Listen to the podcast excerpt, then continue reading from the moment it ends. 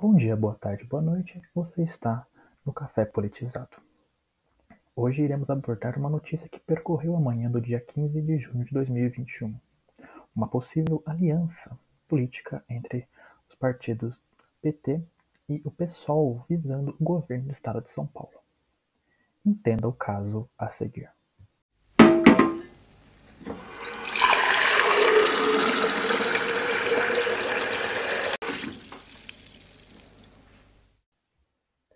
Mas antes de explicarmos, iniciarmos sobre essa articulação política que vem por parte do PT ao PSOL, é, é importante ressaltarmos e introduzirmos alguns pontos iniciais.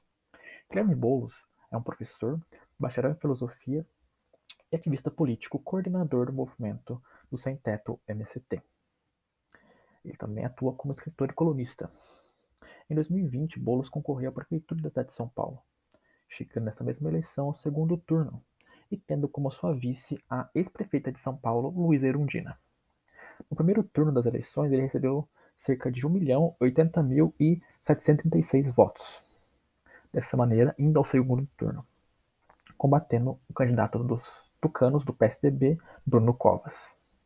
No segundo turno, foi, foi elaborada uma aliança com outros partidos de esquerda de São Paulo, que antes estavam competindo junto a Boulos pela candidatura, como o PT e Gilmar Tato, que já foi secretário do Transporte da cidade de São Paulo, e o PCdoB de Orlando Silva, sim, aquele mesmo da tapioca. E ambos apoiaram a candidatura de Boulos para a prefeitura no segundo turno. É, ademais, acabou que Bruno Covas venceu o segundo turno, né? mas a candidatura de Boulos foi muito marcada com uma grande movimentação e participação das redes sociais, demonstrando que havia esperança para a esquerda em São Paulo. A partir dos resultados significativos de Boulos e do PSOL na candidatura à Prefeitura de São Paulo em 2020, Guilherme demonstrou interesse na candidatura para o governo do estado de São Paulo para 2022. Inclusive, o mesmo já cumpriu a agenda de pré-candidatura. Inclusive, semana passada se esteve em Campinas.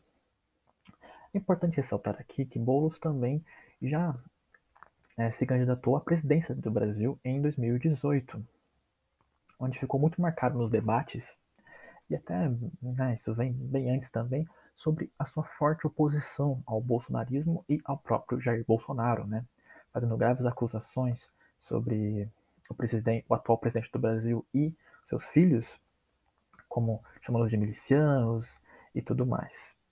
Então, Boulos já demonstra uma oposição muito forte a direita com tudo que está no poder hoje e principalmente a figura central de tudo isso, que é o presidente Jair Bolsonaro.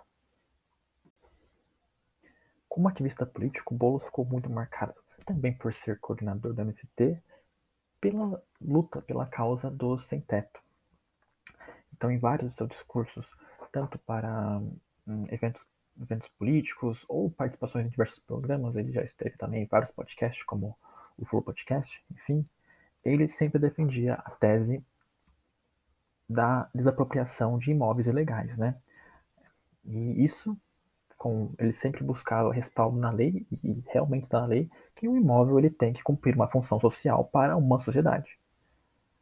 E eles davam o exemplo, eles davam o exemplo né, do centro de São Paulo, que realmente há diversos imóveis que estão abandonados, que não estão cumprindo a sua função social perante ao município, é, inclusive estão ilegalmente naquela questão de tributação e tudo mais, onde então o movimento, o MST, ele vai visar esses, esses imóveis nessa situação, vai ocupar, vai ocorrer essa desapropriação, né? E dessa maneira vai acabar servindo de é, localidade para os sem-tetos. Então, a partir dessa movimentação, em diversos pontos que foi citado aqui, desde a sua participação nas eleições presidenciais de 2018, é, a sua atividade política como coordenador da MST, a sua ótima campanha para a prefeitura da cidade de São Paulo em 2020, Bolo se tornou uma, uma grande figura da esquerda brasileira, né? um pilar que demonstra quais são as lutas que esse lado político vai defender e vai ser opositor ao à direita e também, assim, dessa maneira, ao presidente Jair Bolsonaro e ao bolsonarismo. Inclusive, é, as críticas a Bolsonaro se tornaram muito mais ferrenhas durante a pandemia, isso também, claro, devido às declarações muitas vezes tapufúrdias e às negligências perante as questões das vacinas, distanciamento, uso de máscaras que o presidente soltava em vários dos seus pronunciamentos. Agora falando de Fernando Haddad, Haddad, como é sabido por grande parte das pessoas, ele é ex-prefeito de São Paulo, né, atuou de 2013 a 2016, também foi ministro da Educação de 2005 a 2012, né, nos governos petistas de Lula e Dilma Rousseff, e também foi candidato à presidência em 2018, né, onde houve todo aquele embrólio se é, o Lula iria se candidatar, aí houve o gargalo de que ele estava preso e não conseguiram a candidatura do Lula e foram é, lançaram o Haddad no seu lugar. O Haddad começou bem por baixo, mas a partir de, do, do transcorrer do primeiro turno ele ganhou muita força e se mostrou como oponente que iria combater Jair Bolsonaro no segundo turno, né, passando a outra opção que se colocava na época, que era Ciro Gomes. Então toda essa introdução que eu acabei de de é, reproduzir, ela serve para contextualizar qual que é a situação política da esquerda brasileira atual, com mais enfoque, é claro, no estado de São Paulo. É reconhecido agora que, com a soltura do ex-presidente Luiz Inácio Lula da Silva, o próprio vai concorrer ao pleito de presidente em 2022, né? sendo acho que o grande algoz, possível algoz, do atual presidente Jair Bolsonaro. E o Lula, assim, ele se coloca como uma figura central da esquerda brasileira contra o bolsonarismo, né? Contra o Centrão também, que provavelmente vai lançar um candidato. E ao Ciro, né? Que é, o Ciro é aquela figura emblemática que ele claramente é um. Ele é de esquerda, né? Mas ele se coloca entre o Centrão, tenta fazer um jogo político, e ficou muito claro agora na campanha eleitoral dele que ele está tirando muito contra o Lula, fazendo várias. É, vários comentários criticando os, os, mandatos do Lula, suas decisões, né, as várias críticas de as várias críticas de corrupção que teve durante seu mandato. Então ficou claro que o Ciro não vai se apoiar ao Lula, muito menos ao Bolsonaro, né, coisa que ele já criticava em seus programas eleitorais na última eleição em 2018. Então o Ciro vai se tornar, ele vai se colocar como essa terceira via, né? Mas eu acho que a grande articulação da esquerda, principalmente, é realmente a candidatura e eleição do Lula. Se o Lula for realmente eleito, é necessário uma articulação dentro do cenário e da Câmara dos Deputados para que, porque seria um suicídio colocar o Lula é, jogado na presidência sem o apoio de um Senado e de uma Câmara dos Deputados. É claro que o Lula já se mostrou nos seus dois mandatos um ótimo negociante é, no que diz respeito a, a conseguir políticos para a sua, as suas ações, conseguir apoio. Mas já há uma articulação inicial do PT para que isso ocorra. E essa articulação, essa costura, ela também envolve o estado de São Paulo, certo? Então agora a gente vai introduzir realmente qual que é essa possível costura que o PT está começando a estruturar. Então é importante a gente aqui introduzir alguns pontos. Primeiro, o PT, para a próxima eleição para a Prefeitura de São Paulo, não tem um candidato pronto, um candidato que a gente consegue julgar como forte para concorrer a essas eleições. Não tem. A gente viu que a esquerda, se antes estava desacreditada, que ela não que após 2018 ela perderia muita força, a gente provou o contrário, né? Muito também por as escolhas e como o governo Bolsonaro foi agindo, né? Mas a esquerda cresceu. Isso mostra em São Paulo pela campanha do Boulos, que foi uma campanha muito marcada pelo, pela grande influência nas redes sociais, né, seguidores. Foi um marketing muito inteligente do, do pessoal para o Boulos e também usando muito bem a figura da Luiz, da Luiz Erondina, que foi uma prefeita muito histórica para a cidade de São Paulo, né? Para muitos a melhor prefeita da cidade, da história da cidade. Então o PT não tem essa, essa figura. E uma questão muito importante é, em 2022, há a eleição para governo do estado de São Paulo também. Boulos já se colocou como pré-candidato, como eu disse anteriormente, já está cumprindo a agenda de pré-candidato, foi para Campinas na última semana. Então ele se coloca como uma figura para concorrer a tal cargo. E hum, mostrando como ele agiu como candidato, a força que ele teve nessa eleição da prefeitura para prefeito, eles colocam como forte candidato ao governo. Não posso afirmar, claro, se ele ganharia, né? Acho que isso só as urnas podem dizer, mas ele seria um forte candidato. O que, inclusive, ofuscaria um possível candidato do PT. E é aqui que entra o Fernando Haddad, né?